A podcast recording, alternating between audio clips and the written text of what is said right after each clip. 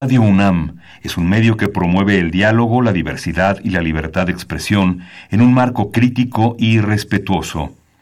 Los comentarios expresados a lo largo de su programación reflejan la opinión de quien los emite, mas no de la radiodifusora. Temas de nuestra historia. Un programa de Radio UNAM para recordar la historia y entender el presente. Creado por la doctora Patricia Galeana y conducido por el maestro Rubén Ruiz Guerra. Buen día. Bienvenidas todas, bienvenidos todos a una nueva emisión de Temas de nuestra historia. Un espacio que nos ofrece Radio Universidad Nacional Autónoma de México para que aprendamos un poquito de nuestra historia. Estamos iniciando el mes de marzo. Y al iniciar el mes de marzo recordamos que hay una serie de actividades, hay una serie de eh, eh, espacios que se abren para recordar el papel de la mujer en nuestra sociedad para no solo recordar, a lo mejor reivindicar, no solo recordar y reivindicar, a lo mejor para revalorar el papel de la mujer dentro de nuestra sociedad. Esto es algo que eh, creo que es muy importante. Justamente por eso durante el mes vamos a dedicar eh, los programas que nos tocan para hablar sobre la mujer, las mujeres en distintos momentos de nuestra historia. El día de hoy vamos a platicar con el doctor Miguel Pastrana acerca de la educación femenina en la sociedad mexica. Nos preguntaremos primero cómo es esa sociedad, qué espacio le da a las mujeres, cómo es que las prepara para algo, cómo es que van ocupando ciertos tipos de espacios dentro de esa sociedad. Serán esas las preguntas guía de nuestro programa de hoy. Antes de empezar, como es usual, les recuerdo nuestros medios de comunicación con ustedes. El teléfono en cabina 5536 8989. Repito, teléfono en cabina 5536 8989. 89. También les recuerdo que tenemos una página de Facebook que se llama Temas de nuestra historia, tenemos un Twitter arroba temas historia y este programa es grabado para después ser subido como un podcast en la página oficial de Radio Universidad Nacional Autónoma de México. En la parte de arriba hay un cintillo, en segundo lugar se dice podcasts, ahí le dan clic y les va a aparecer un directorio orden alfabético, le pican en la T y eh, muy pronto aparecerá temas de nuestra historia. Entonces, esos son los medios que tenemos para comunicarnos con ustedes. Les decía, tenemos al doctor Miguel Pastrana. Bienvenido, Miguel. Muy buenos días a todos. Buen día. El doctor Pastrana es un investigador del Instituto de Investigaciones Históricas de la Universidad Nacional Autónoma de México. Tiene ahí la categoría de investigador titular A. Él se ha dedicado al estudio de la sociedad mexica como tal, Sí, sí, Y, anexos. Y anexos, bien. y, tiene dos grandes líneas, historiografía y tradición indígena e instituciones religiosas indígenas. Y de ahí vamos a tomar un una buena cantidad de elementos para el diálogo de hoy. Él es eh, doctor en historia, tanto la licenciatura como la maestría como el doctorado los obtuvo en la Facultad de Filosofía y Letras de nuestra universidad. Ha recibido el reconocimiento Cátedra Miguel León Portilla en el Instituto de Investigaciones Históricas y ha publicado diversos libros y capítulos de libro de los cuales se entusiasta y dice este me quedó bien bonito y ese se refiere al de eh, los teotihuacanos, toltecas y tarascos. Bueno, ese también. Ese también. El, gobernante en Mesoamérica. El gobernante en Mesoamérica, representaciones y discursos de poder.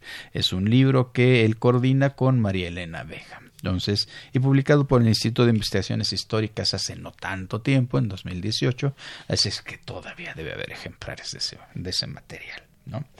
Bien, estábamos con este, con este tema, Miguel. Eh, antes de hablar del papel de las mujeres en una sociedad, creo que sería muy bueno caracterizar a esa sociedad. ¿no? Yo recuerdo que de alguna manera cuando hablamos de la sociedad mexica tenemos dos caras. Esta que recupera don Miguel León Portilla, en donde recupera el canto, en donde recupera la filosofía, el pensamiento, esta manera tan hermosa de apropiarse de la naturaleza y de expresarla, por ejemplo ¿no? Y por otra parte tenemos esta idea de una sociedad que en 100 años construyó pues algo muy parecido a un imperio, ¿no? Creo que ellos le llamaban Huitlatoanato o algo así. Eh, eh, entonces, esas dos caras, una sociedad en donde hay una enorme sensibilidad, en donde hay una, un contacto con la naturaleza muy importante, en donde vemos un dominio de la naturaleza, todas las obras hidráulicas que se construyen ahí en, en, el antiguo vaso del lago de Texcoco, ¿no? Y por otra parte, esta sociedad guerrera, ruda, durísima en la educación de sus integrantes, eh, que hace un avance verdaderamente impresionante que sojuzga a sus vecinos y algunos los, este, los sojuzga para tenerlos para hacer guerritas, para poder conseguir gente a quien sacrificar, en donde el dios principal es un dios sediento de sangre, o bueno, que necesita sangre para poder sobrevivir todos los días, ¿no? ¿Cuál sería la versión que tú considerarías más completa acerca de la sociedad mexica? Bueno, esa es la pregunta de los 64 mil cacaos, es una pregunta complicada. Eh, yo diría que como toda sociedad tiene claroscuros, toda sociedad más vista por otra sociedad con valores distintos, eh, hay cosas que nos pueden parecer encontradas, nos pueden parecer paradójicas, pero que son los rostros múltiples de una misma sociedad. Igual pasa con cualquier otra. Tiene partes que nos pueden parecer positivas, cosas que nos pueden parecer negativas. Sin que sea igual, yo haría un símil, por ejemplo, con los condottieri italianos del Renacimiento. Que por un lado son gentes muy refinadas, amantes de las óperas, de la poesía, de Petrarca, y al mismo tiempo son unos asesinos despiadados, ¿no? Al mismo tiempo, en las mismas reuniones donde hay las mascaradas y se que recitan los grandes versos, están matando a alguien atrás. Eh, los mexicas no es lo mismo, pero es una cosa como parecida. Los mexicas es una sociedad que eh, se va a expandir al final de Mesoamérica. Mesoamérica es una civilización con 4.000 años de existencia. Los mexicas van a ser importantes los últimos 200 años. De hecho, los últimos 100 años nada más es cuando realmente son importantes. Es la, la, la última canción de la fiesta. Y es un, es un grupo que al principio es un grupo que no tiene mayor relevancia, es uno de tantos, es un grupo sin eh, mayor relieve, sin que se destaque nada en particular, y en muy poco tiempo, a partir de una política expansionista sumamente agresiva, muy, muy agresiva, eh, fundada en eh, una serie de creencias básicas, identitarias, una de ellas era el ejercicio de la guerra como forma de obtener tanto las ofrendas humanas que se van a ofrecer a la deidad, los sacrificios humanos, como la forma de obtener las riquezas materiales que les corresponde justamente por cumplir eh, con esa necesidad. Entonces es una sociedad en plena expansión, apenas este, en 1427 son, eh, cuando vencen Azcapotzalco se vuelven importantes, antes de eso no lo son. Y eh, el 1519, pues ya les cae el chahuizcle, les cae este, la, conquista. Y en muy poco tiempo, en menos de 100 años, es cuando realmente es, hacen lo que nos, la imagen que nosotros tenemos de ellos. La, una sociedad en plena expansión, una sociedad en proceso de consolidarse apenas, en que sus instituciones están terminando de cuajar, eh, no son totalmente cuajadas.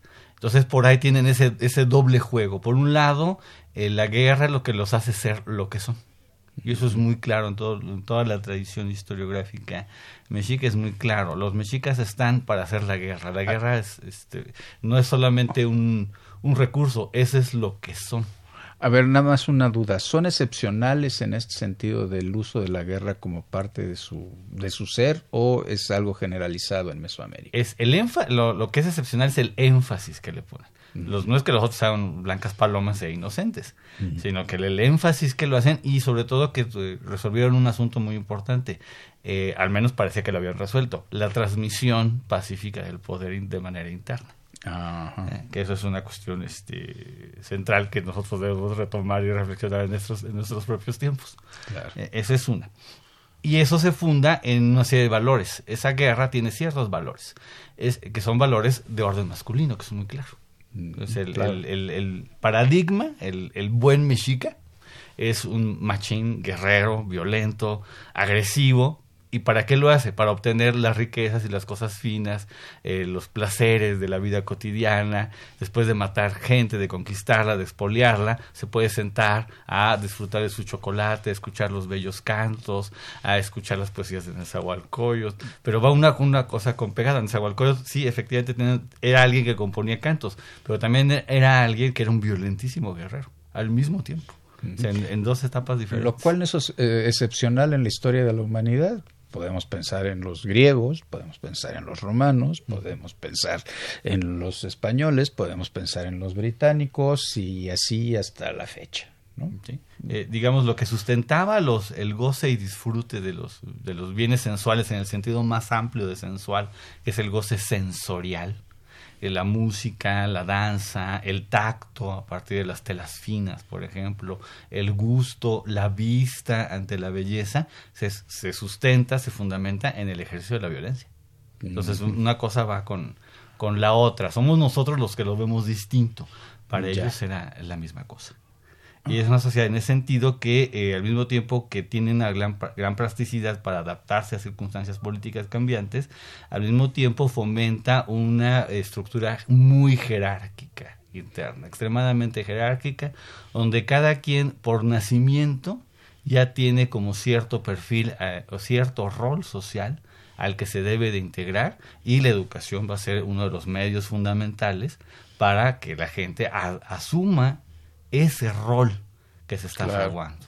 Claro. Sí, en ese momento no había existe, no, no, existían medios masivos, no existía mecanismos informales de comunicación y formación, tendría que ser la educación como ese instrumento, tanto la educación en casa como la educación ya en las instituciones oficiales que existían para ello, ¿no? Así es, los mecanismos institucionalizados, escolarizados, como los mecanismos eh, informales, pero no menos sistemáticos, que reforzaban los, los, mismos contenidos fundamentales. A final de cuentas se logra un gran éxito cuando hay una coincidencia entre los, cuando funcionan de manera conjunta. ¿no? Se nos está acabando el tiempo, entonces no podemos entrarle a los dos grandes temas todavía que tenemos que, que, que platicar. Por una parte, me gustaría que nos platicaras cuáles son las fuentes que tenemos para el conocimiento de esta sociedad. ¿sí? Cuando a mí me empezaron a enseñar historia, me dijeron que la historia empezaba cuando pues, se aprendía la escritura, ¿no? Cierto tipo de escritura, además, ¿no? Y todavía con eso hubo un largo proceso para ir refinando los instrumentos para poder aprender acerca del pasado, ¿no? Entonces sí me gustaría que platiquemos sobre eso y en ese contexto entonces cómo podemos ubicar a las mujeres dentro de esta sociedad que nos has descrito muy somera, pero creo que de manera bastante, bastante precisa. Vamos a adelantar como medio minuto nuestro primer interludio, Soco. ¿Sí? Entonces vamos a escuchar algo que me presentan aquí como canto nagua.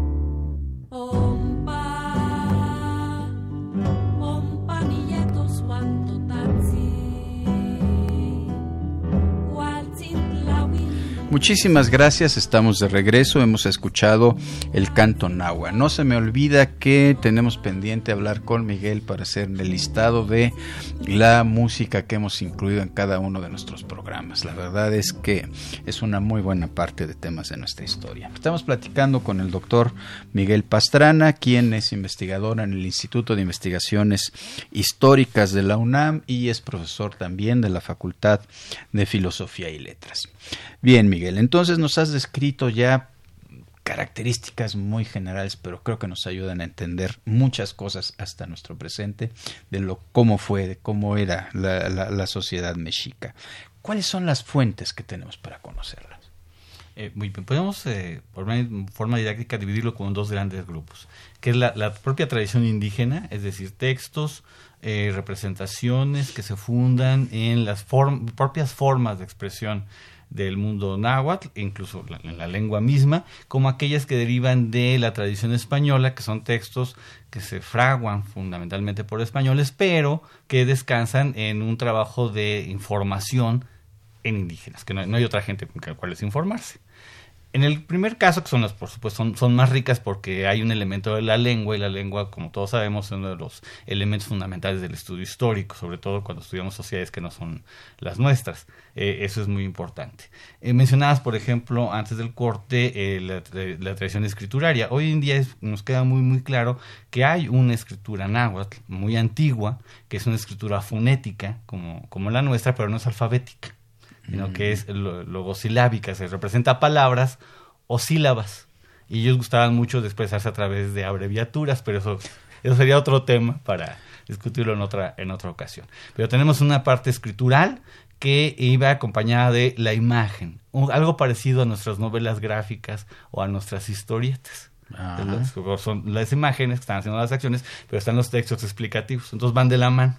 El problema es cuando lo vemos solamente como imagen es, algo más complejo. Entonces tenemos esta parte que son los códices, especialmente un códice maravilloso, que es el códice eh, mendocino, que tiene una parte sensacional que es vida cotidiana.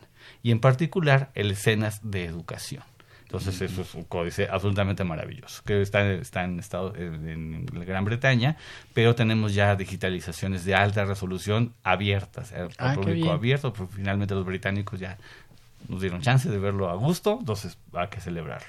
Por otro lado, tenemos otra fuente fundamental que son los textos en lengua náhuatl que recogió Fray Bernardino de Sagún con su equipo de trabajo, antiguos, antiguos colegiales del Colegio de Santa Cruz de Tlatelolco, la primera institución de corte europeo superior que hubo en América fue una institución para indígenas e indígenas hombres, porque eh, esa era la, intención. Eh, la otra parte son también son crónicas eh, de frailes o de descendientes de la nobleza indígena que están recabando información y tradiciones. es muy importante para el estudio de la educación y sobre todo para la educación femenina que hay una serie de sesgos en esta información, como toda fuente. Toda fuente tiene sesgos y hay de aquel que no los vea. Eh, uno de ellos, por supuesto, es el sesgo del grupo social que están representando. No están representando a toda la sociedad, ni los informantes son miembros de toda la sociedad. Son miembros de la élite de poder descendientes directos o sobrevivientes de la catástrofe de la conquista. Son miembros de los pilis, de la élite de mando. Por otro lado, dado el carácter, este, francamente, de ponderancia masculina, tanto de la sociedad española como de la sociedad indígena, tanto quienes recaban la información como los informantes son fundamentalmente hombres. Entonces, lo que tenemos de la, sobre mujeres es fundamentalmente lo que pensaban los hombres acerca de ellas. Entonces, y eso es bien importante que tenerlo, tenerlo muy en cuenta, no para desecharlo, pero sí para tener como que, a ver, ¿qué pasa ahí? ¿Cómo podemos ir más allá de ese sesgo? Por un lado, elementos de comparación, elementos de coherencia interna, elementos de crítica, o sea, una serie de elementos que podemos utilizar para ir más allá eh, del sesgo. Es igual, si estudiamos a los pobres a partir de lo que dicen los ricos, bueno, no están hablando los pobres, están hablando los ricos. Claro. Entonces, es el, ir más allá del simple estereotipo. Pero por otro lado, los, los mismos informantes, aunque sean hombres, están hablando desde su posición y su posición tiene que ser complementaria con la otra posición. Mm. Entonces, lo que podemos saber de los varones nos ayuda a entender a las mujeres, aunque no tengamos la voz directa de ellas. Entonces, como un juego como de espejos, como un juego de inferencias, de referencias, para hacer lo que eh, todos los historiadores hacemos, hacer una reconstrucción plausible, lógica, coherente, argumentada del pasado, a sabiendas de que ese no es el pasado, sino es lo que hasta donde hemos podido alcanzar. Eh, eso es como muy importante. Y ahora, por supuesto, que en los acontecimientos que, que, que, que, estamos en la universidad, eh, el tema que el tema a mí me interesó justamente por una pregunta de una alumna en una en clase. Este, estábamos hablando de educación y eh, profe, ¿qué onda con las mujeres? Y casi que me, me, tuve que callar porque no podía contestarle. Eh, A partir de ahí me salió el gusanito de estudiar el tema y, y, es un tema absolutamente fascinante. Pero también en historias es muy importante, los, los temas de investigación surgen de nuestro diálogo con el presente y por supuesto una mujer era la que tenía que estar preocupada Claro. por el tema y este hay que hay que hacer eco de lo que de lo que están preguntando para que podamos obtener respuestas inteligentes. Claro. Bien, de ahí que se diga que el trabajo del historiador, o en este caso sería historiador, es un poco de investigación, buscar por aquí, por allá, reconstruir, confrontar, plantear ideas, reconstruir las ideas, ver si de, corresponden a lo que se está encontrando, etcétera, ¿no? Un trabajo verdaderamente de investigación. Bien, ahora sí llegamos a las mujeres. En esa sociedad guerrera, en esa sociedad en la cual la violencia no solo es un instrumento presente, en, vigente en todos los días, sino que además, como ya lo dijiste, se va perfeccionando con el paso del tiempo. ¿Qué papel pueden tener las mujeres en esa sociedad? Es muy importante lo que, lo que estás eh, planteando. Es eh, el complemento de esa actividad agresiva, varonil, que cumple los mandatos de Huitzilopochtli.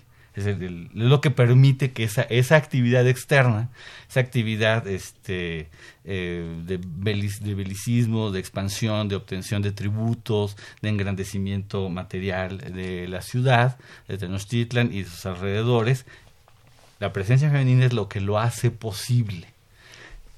Entonces tenemos ahí ciertos, una serie de valores. Tenemos, tenemos que recordar que es una sociedad antes de las medicinas científicas actuales. Entonces el, porcentaje de la, la, esperanza de vida era muy corta. La gente tendría una esperanza de vida en el mundo, no solamente en Mesoamérica, entre 33 y 35 años. Entonces eran vidas muy cortas, tenían que ser vidas como muy rápidas. Entonces no había tiempo de que, bueno, a los 20 años voy a ver qué hago en la vida y voy a... No, no, no. A los 20 años la gente ya, ya sabe lo que va a hacer.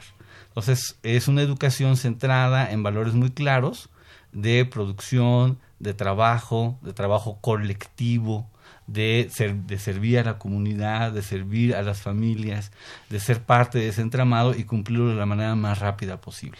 Entonces hay valores muy claros, por ejemplo, de autocontrol. Es, a diferencia de nuestra sociedad, está muy mal visto que la gente cumpla sus caprichos o sus propias necesidades. Entonces, la mujer justamente está, por un lado, para controlar su propio, igual que los hombres, para controlar sus propias inclinaciones individuales y servir a un colectivo. ¿sí? Eh, la educación está muy marcada en la, en la parte de la, de la, infancia, en la parte más temprana, por, por actividades de orden práctico. Práctico, práctico. Desde que se nace, está la partera, que es, que, es una institución muy importante, la, la, partera misma. A los, a los niños en las ciudades mexicas se les, se les regalan este, miniaturas de armas, porque su trabajo va a ser ir a la guerra y morir en combate, o a filo de obsidiana en el sacrificio. Y a las mujeres se les da este, los elementos femeninos, la escoba, la escudilla, los elementos para tejer, para cocinar, porque va a ser la labor que van a cumplir. Entonces, ahí están ya marcándose esos elementos de roles de género, desde el momento mismo del nacimiento. Obviamente no lo van a entender los niños, pero lo van a reforzar todos los que están presentes. Entonces, eso va a ser uno de los aspectos eh, fundamentales.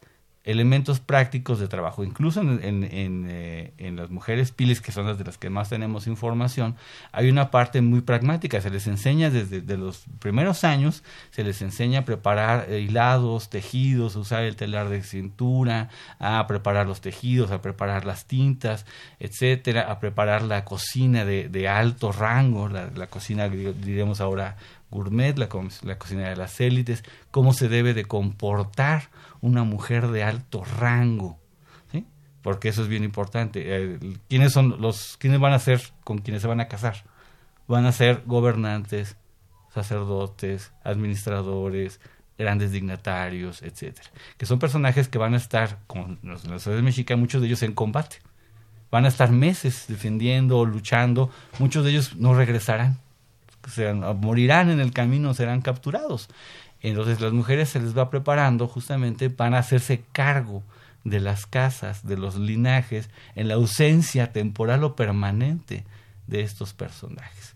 Eh, uno de los elementos de, la, de fundamental de la sociedad mexicana es la poligamia de la élite. ¿Por qué? Porque tienen que transmitir el poder. Y eso, y eso se necesita este, solucionarlo. Entre la muerte de la infancia por falta de, las medicinas modernas y la, y la alta muerte por guerra, había una, una, habría una sangría constante de varones. Estarían muriendo constantemente. Y se necesitaba reforzar eso. ¿Quiénes se quedaban a cargo de eso? Las mujeres de más rango. Las mujeres de más rango serían quienes se encargarían de administrar esas casas, de educar a los niños más pequeños, de controlar a las otras mujeres. Se dice claramente, la mujer de alto rango manda, ordena, dispone, manda sobre todos los subordinados que en del esposo, pero si el esposo no está, la que manda en la casa es ella. Entonces son parte de esas labores eh, muy importantes y eh, por eso se refuerzan mucho aspectos de tener un carácter recio, de comportarse conforme al rango. O sea, el, el, mexica de rango no era alguien que contaba contando chistes, este, ocurrencias este, la conferencia de prensa. No, era alguien que tenía que comportarse con absoluta seriedad, con absoluto cuidado. Y las esposas son espejo de, de esos mismos valores, pero del lado femenino. Cuando las mujeres alcanzan mayores y se vuelven abuelas, la imagen de la buena abuela es la abuela regañona. La buena ah, que anda regañando a todo el mundo y poniendo en su lugar a todos. ¿Eh? Esa es la imagen de la, buena abuela, no es consentidora, ni anda diciendo, ay, cañungui al, al nieto, no, sino que los regaña, les, da de barazos, les pega, este, los pone en orden. Sara García. ¿eh? Este, ese tipo de, de, valores, porque es una sociedad que está en expansión, una sociedad que se está imponiendo sobre otros y no solamente se debe de imponer a través de la, de, de la coerción, como decía Maquiavelo, sino también debe obtener un cierto tipo de consenso que es lo que les puede permitir buscar la legitimidad, la corrección moral. Que sean moralmente impecables. Entonces las mexicas al mismo, al mismo tiempo eran medio mojigatones en algunas cosas. Entonces había una moral sexual extremadamente severa, por lo menos públicamente. decir, los vicios privados ser privados, las, virtudes tienen que ser públicas. Y una de esas es el autocontrol. Todos los personajes de rango, y las mujeres no son la excepción, deben controlarse. Ahora, entonces estás diciéndome que en esa sociedad las mujeres tienen un papel muy importante, pero es un papel en el ámbito doméstico. Así es. O sea, son centrales para poder mantener un cierto orden, para poder ir criando a, la, a, quienes van a construir el, eh, eh, la sociedad que se va, que va cambiando, ¿no? Pero esto siempre en el ámbito doméstico y con una personalidad, digamos, muy fuerte, como muchas mujeres que conocemos hasta hoy en día. Estaríamos de acuerdo. Bien, llegamos al momento de escuchar nuestra cápsula. La educación de las mujeres en la comunidad nahua se recibía básicamente en el hogar, donde era instruida en los deberes domésticos. Sin embargo, algunas de ellas podían ingresar a una educación de carácter formal en el Ichpochcali. Al igual que en el caso masculino, había una gran diferencia en la educación otorgada de acuerdo con la posición social que ocupaban. Las mujeres pertenecientes a la nobleza eran educadas en el Calmecac, donde ejercitaban los servicios destinados al culto. Las mujeres educadas recibían la denominación de hermana mayor o dama, donde hermana significaba servidora del templo o sacerdotisa. En esa época el término tlamakaski, es decir, sacerdote, podía ser aplicado también a las mujeres, pues se consideraba que habían tenido una preparación estricta en lo espiritual. No obstante estas posibilidades, la educación para las mujeres era vista como una actividad auxiliar que permitiría realizar sus labores de vida y servir mejor a su familia, padres o maridos. Según Fray Bernardino de Sahagún, la educación de la mujer constituía la devoción religiosa, la castidad, la generosidad, en caso de que poseyera bienes, la obediencia y la valentía. En la época prehispánica, la vida de la mujer transcurría entre el trabajo doméstico, la educación y el cuidado de los hijos, y se dedicaba en general a actividades vinculadas a las tareas reproductivas. Es por esto que no existía la educación mixta, nos dice Sahagún. Los muchachos y muchachas criábanlos con gran rigor, debajo de maestros muy solícitos y rigurosos, los hombres a su parte y las mujeres a la suya. Las enseñanzas para las mujeres eran estrictas, como se puede ver en el conocido pasaje de Sagún, Consejos de un padre a su hija, que dice, Aquí estás, mi hijita, mi collar de piedras finas, mi plumaje de quetzal, mi hechura humana, la nacida de mí, tú eres mi sangre, mi color, en ti está mi imagen. Ahora que ya miras por ti misma, date cuenta, aquí en la tierra es de este modo. No hay alegría, no hay felicidad, hay angustia, preocupación, cansancio. Por aquí surge, crece el sufrimiento y la preocupación. Aquí en la tierra es lugar de mucho llanto, lugar donde se rinde el aliento, donde es bien conocida la amargura y el abatimiento. Un viento como de obsidianas sopla y se desliza sobre nosotros. Dicen que en verdad nos molesta el ardor del sol y del viento. Es este lugar donde casi perece uno de sed y de hambre. Así es aquí en la tierra. Oye bien, hijita mía, niñita mía, no es lugar de bienestar en la tierra. No hay alegría, no hay felicidad. Se dice que la tierra es lugar de alegría penosa, de alegría que punza. Pero ahora, mi muchachita, escucha bien, mira con calma. He aquí a tu madre, tu señora. De su vientre, de su seno te desprendiste, brotaste, como si fueras una hierbita, una plantita, así brotaste. Como sale la hoja, así creciste, floreciste, como si hubieras estado dormida y hubieras despertado. Mira, escucha, advierte, así es en la tierra. No seas vana, no andes como quiera, no andes sin rumbo. ¿Cómo vivirás? ¿Cómo seguirás aquí por poco tiempo? Dicen que es muy difícil vivir en la tierra, lugar de espantosos conflictos, mi muchachita, mi palomita, mi pequeñita. Sé cuidadosa, porque vienes de gente principal, desciendes de ella. Gracias a personas ilustres has nacido. Tú eres la espina y el brote de nuestros señores. Nos fueron dejando los señores, los que gobiernan, los cuales allá se fueron colocando en fila, los que vinieron a hacerse cargo de poder en el mundo, dieron renombre y fama a la nobleza. Escucha, mucho te he dado a entender que eres noble. Mira que eres cosa preciosa, aun cuando solo seas una mujercita. Eres piedra fina, eres turquesa, Fuiste forjada, taladrada, tienes la sangre, el color, eres brote y espina, cabellera, desprendimiento, eres de noble linaje. Todavía esto ahora te voy a decir. ¿Acaso no lo entenderás muy bien? ¿Todavía andas jugando con tierra y te palcates? ¿Acaso todavía estás reposando en la tierra? En verdad un poco escuchas ya. Te das cuenta de las cosas. Por tu propia cuenta vas cobrando experiencia. Mira, no te deshonres a ti misma, a nuestros señores, a los príncipes, a los gobernantes que nos precedieron. No te hagas como la gente del pueblo. No vengas a salir plebeya, más igual. En tanto que vivas en la tierra, junto y al lado de la gente, sé siempre en verdad una mujercita. He aquí tu oficio. Lo que tendrás que hacer durante la noche y durante el día, conságrate a las cosas de Dios. Muchas veces piensa en Él, que es como la noche y el viento. Hazle súplicas, invócalo, llámalo, ruégale mucho cuando estés en el lugar donde duermes. Así se te hará gustoso el sueño. Estamos de regreso platicando con el doctor Miguel Pastrana del Instituto de Investigaciones Históricas acerca de la educación femenina en la sociedad mexica. Vamos caminando, vamos caminando para llegar a ese tema. Entre lo que estabas comentando, Miguel, me llamaron la atención dos temas en donde las mujeres tienen un papel importante, aparte de esta participación, de este control, vamos a decirlo así, del ámbito doméstico. Uno tiene que ver con el tema de la salud, ¿no? Sabemos que era una sociedad en donde no existían todos los recursos que ahora tenemos, desde para un dolor de cabeza un dolor de muelas hasta cosas ya más serias, ¿no? Cómo se preservaba la salud en esa sociedad y qué papel tenían las mujeres ahí. Bueno, ahí tiene un papel eh, fundamental, sobre todo a partir de las, figuras de las parteras. La partera es un personaje comunitario eh, fundamental porque está en una cuestión, interviene en una cuestión liminar, desde el embarazo el seguimiento del embarazo, el momento del parto y los primeros días de los de los de las infantes, de las criaturas que nacen. Los tiene un papel ahí fundamental.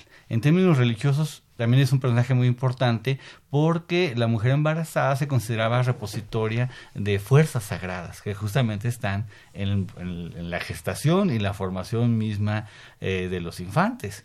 Entonces, no cualquier persona se podía acercar a una parturienta porque tenía una cierta carga sacra ahí en, en ella misma.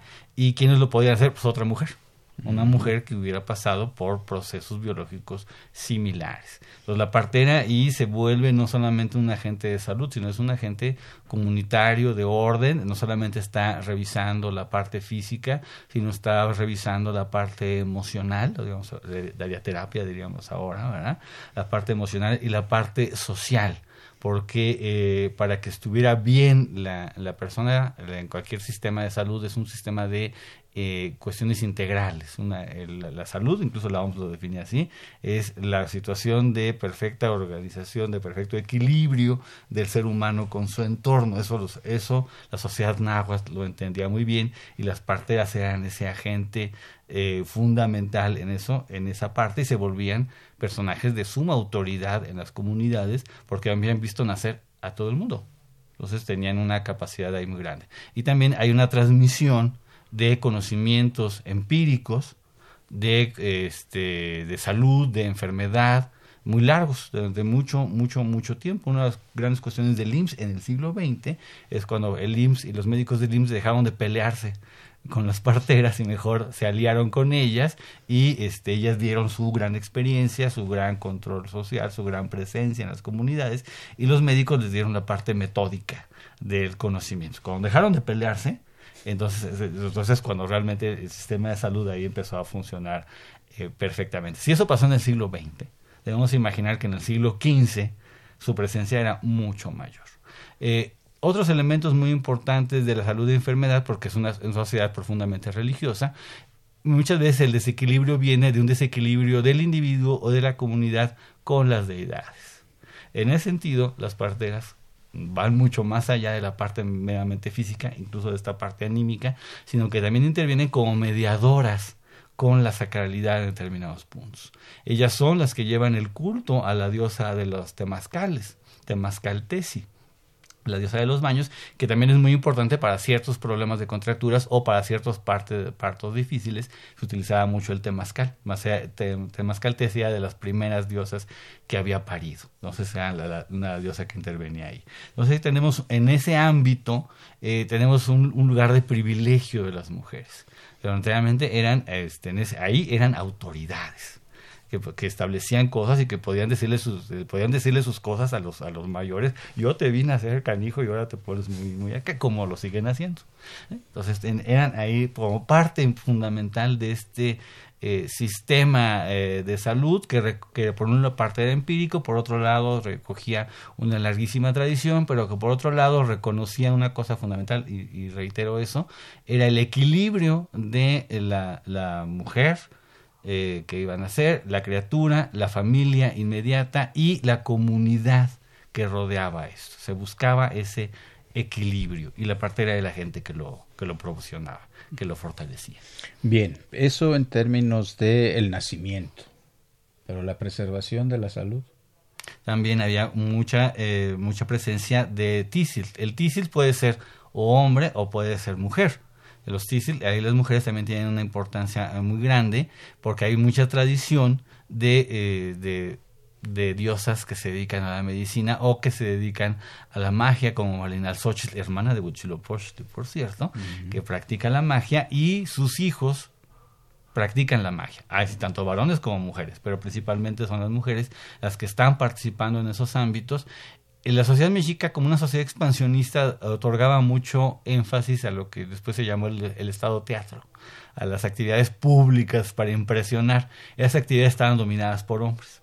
Pero las actividades de la vida cotidiana, de la familia, de la parte interna, muchas veces estaban dominadas precisamente por las mujeres. Aspectos de sacralidad. En cada casa, en cada núcleo familiar, la que se encargaba de llevar el ritual eran las, las, madres, eran las mujeres, eran las abuelas. Ellas eran las que se encargaban en las mañanas de despertar a todos y hacer que hicieran los rituales. Todos los días, toda familia hacía rituales y eran justamente las mujeres las encargadas de velar de esa sacralidad. Incluso actos que a nos pueden parecer pues, banales o poco gustosos eran rituales. Barrer. Barrer era un acto ritual. el sacar la basura de la casa era tanto higiene básica como también una metáfora de sacar el pecado, de sacar las inmundicias, de limpiar moralmente los hogares, sobre todo de pecados en una sociedad este, obsesionada con la moral sexual como la sociedad mexica, de sacar las impurezas de orden sexual. El pecado se, se define como una, como una caca, como una, como una inmundicia. ¿eh? Entonces las mujeres están velando también por la moral de su familia. Entonces, por eso son agentes muy activos, pero su, su, labor, como bien lo mencionaste, es una labor interior. Por eso se dice que la mujer debe estar entre, la casa como el corazón dentro del cuerpo. Hoy en día no, son nuestros valores y nos choca, pero ser el corazón de una casa es ser el centro de conciencia, el lugar del equilibrio donde se toman las decisiones. Las mujeres son concebidas como eso, la parte que toma las decisiones, la parte que establece el equilibrio en las familias. Bueno, me estás diciendo entonces que tienen un papel muy importante. ¿Era reconocido así? Sí, sí lo era en el ámbito interno, ¿eh? porque hay una tensión ahí. Se le reconoce importancia aquí, pero no se salgan de aquí, porque eso es una sociedad que en lo externo está este, dominada por, un, por una fracción masculina expansionista que establece que el valor máximo es la guerra, matar a alguien o morir en la guerra. O sea, hay una, es una de las tensiones. De la, toda sociedad tiene tensiones. Esa es una de las tensiones de la sociedad mexica, es esta.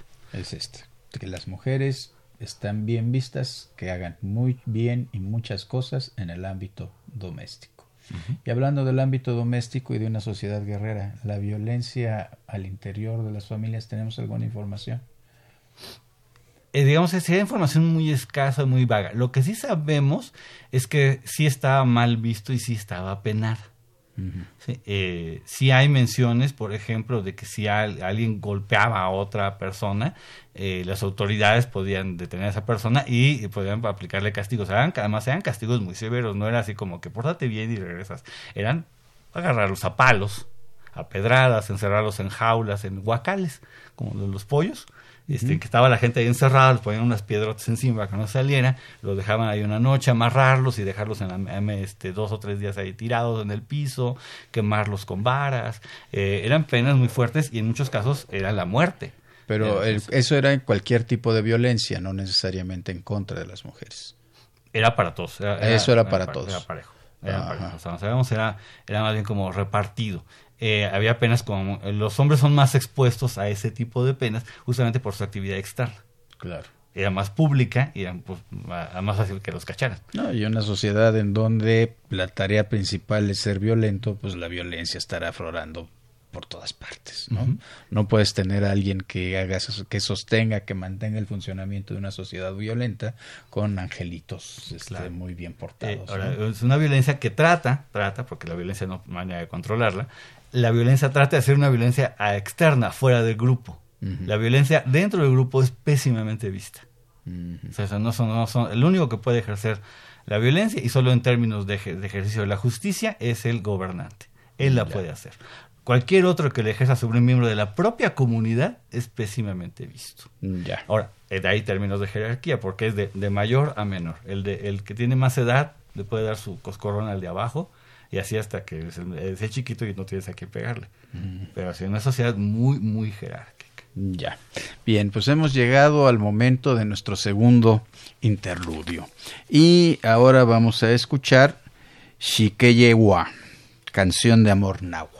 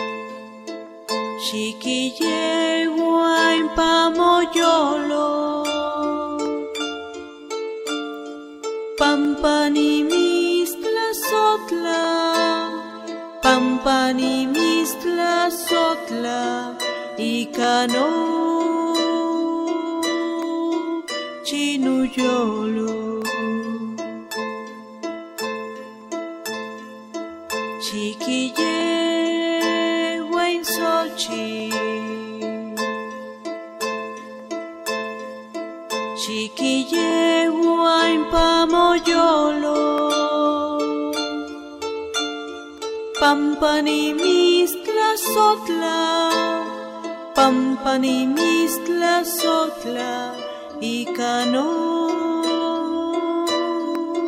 chino yolo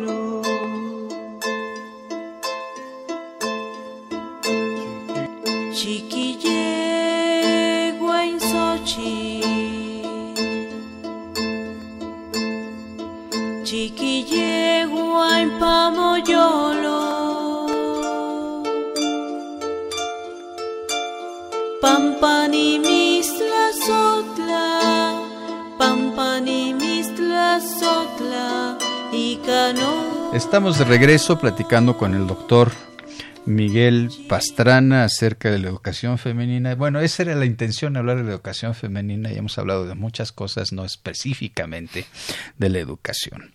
Si bien, insisto en esta idea, la mujer en el ámbito doméstico, en el ámbito, digamos, del orden interno tiene un papel sumamente importante, tiene un papel que es reconocido, según nos dice eh, el doctor Pastrana, pero ¿cómo es que se educaba a estas mujeres? ¿Esto era pura educación de estar viendo a la mamá y la abuela? ¿Había instituciones? ¿Cómo era? Bueno, eh, era un sistema que tenía como dos, dos grandes vías. Por un lado, la educación formal en escuelas eh, establecidas para ello, son, eh, son escuelas femeninas, solamente van, van mujeres, no van hombres ahí y quienes enseñan son mujeres, también eso es muy importante, son, son, son maestras las que les enseñan. Y por otro lado eso se refuerza con una educación de carácter, digamos, informal, que se da en la casa, con el ejemplo, etcétera, pero también a través de una serie de discursos de carácter moral y didáctico que se conocen como huehuetlactol, que serían los discursos antiguos, los discursos de los ancianos, los discursos de la, de la, de la tradición. En, un caso son réplicas, digamos, eh, caras femeninas, rostros femeninos de la educación que sabemos que se impartían a los varones. Había escuelas de alto nivel, los, los famosos calpulis, había calpuli para hombre y calpuli para mujer. Ahí se enseñaba justamente a la élite. ¿Qué les enseñaba a, a la élite? Eso es bien interesante. Es una de las grandes preguntas, porque lo que nosotros conocemos de la educación está, eh, los intereses de los, de los cronistas del 16, está enfocado sobre todo a aspectos externos, castigos, este, reglamentos, pero no lo que diríamos ahora, ahora hoy la currícula, ¿no? uh -huh. los contenidos. Sin embargo, pueden inferirse. En el caso de las mujeres se puede inferir qué es lo que necesitaba una mujer de alto rango para en su momento cuidar de una casa de un señor Tlatoani y de un señor Kalpishki y que a lo mejor enviudaba y ya se quedaba al frente de todo. ¿Qué necesitaba saber? Esa sería como buena, una buena cantidad de preguntas. Necesitaba, por un lado, saber la escritura, la escritura tradicional, la escritura jeroglífica en agua, porque necesitaría leer, saber leer los códices, para saber la tradición de su propia familia, como saber los bienes, como saber los servicios, como saber una serie de cosas. Entonces sabían leer y sabían escribir, que es bien interesante. ¿Había propiedad privada entonces? No pero sí son, son bienes en el, en el sentido de cosas que se usan para goce y disfrute, no para atesorar. Ah, ya. Eso es otra... Eh, digamos, cuando, cuando algo se dice que es precioso, siempre son cosas que se consumen. Ya. Y no algo que se atesora. Pero es una discusión que habrías que tenerla en larguísimo, larguísimo sí, sentido. Esa, esa sería uno de los puntos este, fundamentales. Saber administrar nadie puede. Estas casas no son departamentos del Fobiste, son casas palaciegas donde hay otras mujeres, donde hay servidores, donde llegan bienes de tributo, donde hay, hay serie de niños, etcétera, etcétera, etcétera, donde se reúne gente de importancia a discutir diversos temas. Entonces, es una, administrar, eso implica tener cierta información respecto de eso. Eh, ser cabeza de una familia o ser este centro de, atención de la familia implica tener conocimientos de múltiples tradiciones, tener conocimientos de religión, de cantos, de rituales. Entonces, eso, en eso también se les, se les instruía ampliamente. Lo podemos inferir, aunque no tengamos el plan estudios, lo podemos inferir a partir de, de las actividades de quienes egresaban de esas actividades. Entonces tenemos ahí este, como parte importante de eso. Tenían que ejercitar muy bien la memoria. Recuerden que no tenían, no tenían, no tenían ahí su celular al lado para bajar algo de internet. Entonces todo el conocimiento se tenía que fraguar por una parte escritural en los códices, como por una parte de tradición oral que se aprendía de memoria. Ellas se volvían conforme iban avanzando en edad, dejaban de simplemente recibir los goguetlatol y las enseñanzas informales a ser quienes emitían esas enseñanzas informales. Entonces se volvían este, detentoras de la tradición, transmisoras de la tradición y educadoras. Pasaban de ser educandas a transformarse como educadoras. Incluso en algunos templos sabemos que había algunas mujeres que tenían una vocación religiosa mucho más fuerte que entraban a servir algunos templos de manera temporal eh, los, los frailes las, eh, las hacen semejanza con, con monjas, no es muy exacta la semejanza, pero eh, se entiende. Y ahí también había, había mujeres ya de, de, mucho mayor rango que, que estaban ordenando ya templos incluso, no los grandes templos principales del Estado, pero sí estaban ahí. O sea, eran mujeres que debían haber tenido una preparación intelectual todavía mayor todavía más amplia. Incluso Mendieta utiliza la palabra, eran como bachilleras, dice, dice Mendieta. Eh, recordemos que viene de la sociedad española donde la, enseñanza superior a las mujeres está sumamente restringida. Claro. Entonces, al momento que dice que las mujeres indígenas, algunas por supuesto, podían alcanzar ese rango, se está reconociendo un alto nivel intelectual de conocimientos ya muy profundos de calendario, de religión, de vínculo con los dioses, de administración, incluso de conocimientos matemáticos, porque muchos dioses son astros.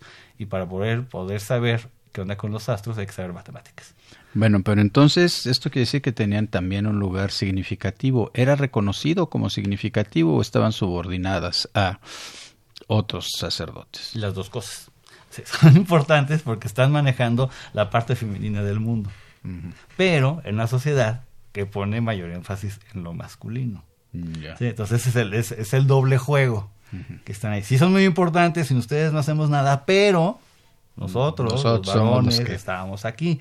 Entonces, eso es bien, bien importante. Lo contamos eh, en el corte. En la sociedad mixteca es distinto. Ahí parece ser que las mujeres podían tener acceso al poder no, con mucha frecuencia, pero con muchísimo más. Los mexicas jamás hubieran admitido una mujer en el mando. Los chalcas sí, los chalcas sí las admitían. Entonces es bien interesante de que no, la sociedad náhuatl tampoco es un monolito que todos los, todos los pueblos náhuatl se comportaban exactamente igual. La sociedad mexica en ese sentido es reflejo, herencia y excepción. Pero las tres cosas al mismo tiempo. ¿Qué cosa? Y hay que separarlo críticamente. Perfecto. Tendríamos que tener un programa sobre ese tema y la comparación entre los distintos grupos en el centro de México, cuando menos, ¿no? Porque ya irnos a los mayas, irnos a los tarascos sería otra historia. Otra historia. Bueno, pues estamos ya llegando casi al final de nuestro programa y nos han llegado varias preguntas. Daniel Gómez Lezama de Álvaro Obregón pregunta. ¿Los sacrificios de los mexicas también incluían a las mujeres o solo se sacrificaba a hombres? ¿Había alguna prioridad? Es muy buena pregunta. Sí, también se sacrificaban mujeres. Eh, sobre todo mujeres mayores que habían tenido ya varios hijos, porque son encarnaciones de las diosas madres. Eh, no es el rollo este, hollywoodense de, la Virgen, o sea, no, no, no. Es agarrar a mujeres de mayor edad, incluso habla de matronas, que representan a las diosas madres, que son por definición diosas, diosas ancianas o diosas de, mayor edad. Se sacrifican también muchos niños. Eh, hay, ofrendas realmente que de, miedo, de, que tenemos hay decenas de niños sacrificados. Eh, se sacrificaban más hombres, eso, eso es cierto, sobre todo hombres en edad productiva, hombres jóvenes. ¿Por qué? Porque son los cautivos de guerra y es la ofrenda por antonomasia. Entonces sí sacrificaban mucho más varones, pero también se sacrificaban mujeres. Mujeres y, niños. Infantes en cantidades. Este, sí, que eso creo que se ha visto con claridad en algunos de los últimos descubrimientos de Son Pantli, ¿no? Dan. Exactamente. Carolina Villalobos de la Cuauhtémoc pregunta. ¿Entonces el machismo está en México desde antes de la llegada del catolicismo? Definitivamente. Eh, hay, hay, así como hay enormes diferencias entre ambas sociedades, también hay ciertas semejanzas. La preponderancia de lo masculino en el ámbito, no solamente español, sino mediterráneo en general, es muy clara, y en el ámbito mesoamericano también, con muchos matices en un lado y otro. Y yo agregaría también la homofobia es una característica que comparten ambas sociedades, o sea, y al mismo tiempo son muy distintas. Ya. Miguel Ramírez de Gustavo Amadero, ¿todas tenían derecho a ir a la escuela? todas iban a la escuela. O sea, es así, en Tenochtitlan podemos saber que todos los, los, infantes, hombres o mujeres, iban a la escuela, todos, todos, todos. Estamos hablando de la élite, de, todos, los, incluyendo, los, más, iguales. también el simple más igual, también iba a la escuela, a la escuela para más iguales. Ah, claro, eran escuelas distintas para aprender distintas cosas, ¿no? Lo de más igual, pero todos iban a la escuela. Ya. Daniel Cortés de Tlalpan, ¿podría hablar de la transmisión de conocimientos de las parteras? ¿Eran igual que las hierberas? Bueno, eh, lo de yerbera, eh, digamos, es eh, como ha sido visto a partir de la construcción del médico profesional que en cierto momento hay una cierta, cierta cuestión institucional de lo que no pasa por una profesión liberal es así como que hay que de fuchila guacala, ¿no? Este, después se, se, recupera.